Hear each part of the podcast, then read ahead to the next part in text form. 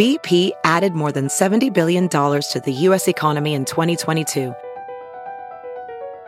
Investments like acquiring America's largest biogas producer, Archaea Energy, and starting up new infrastructure in the Gulf of Mexico. It's and, not or. See what doing both means for energy nationwide at bp.com slash investing in America.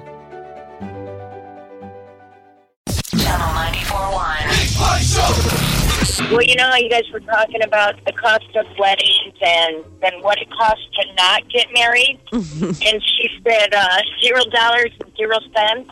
I'd like to correct her on that one. It's zero dollars and a lot of cents. Oh, Right. Next show at 10.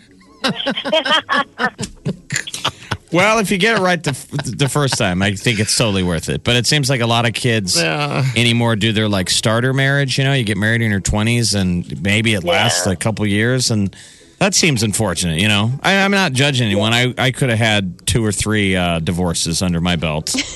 But uh, luckily, uh, it was Oh, enough of a. nice. I, s- you know, You screwed up enough. la- screwed up enough.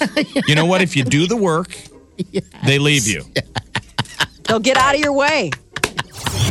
Big Party Morning Show. On Channel 94.1.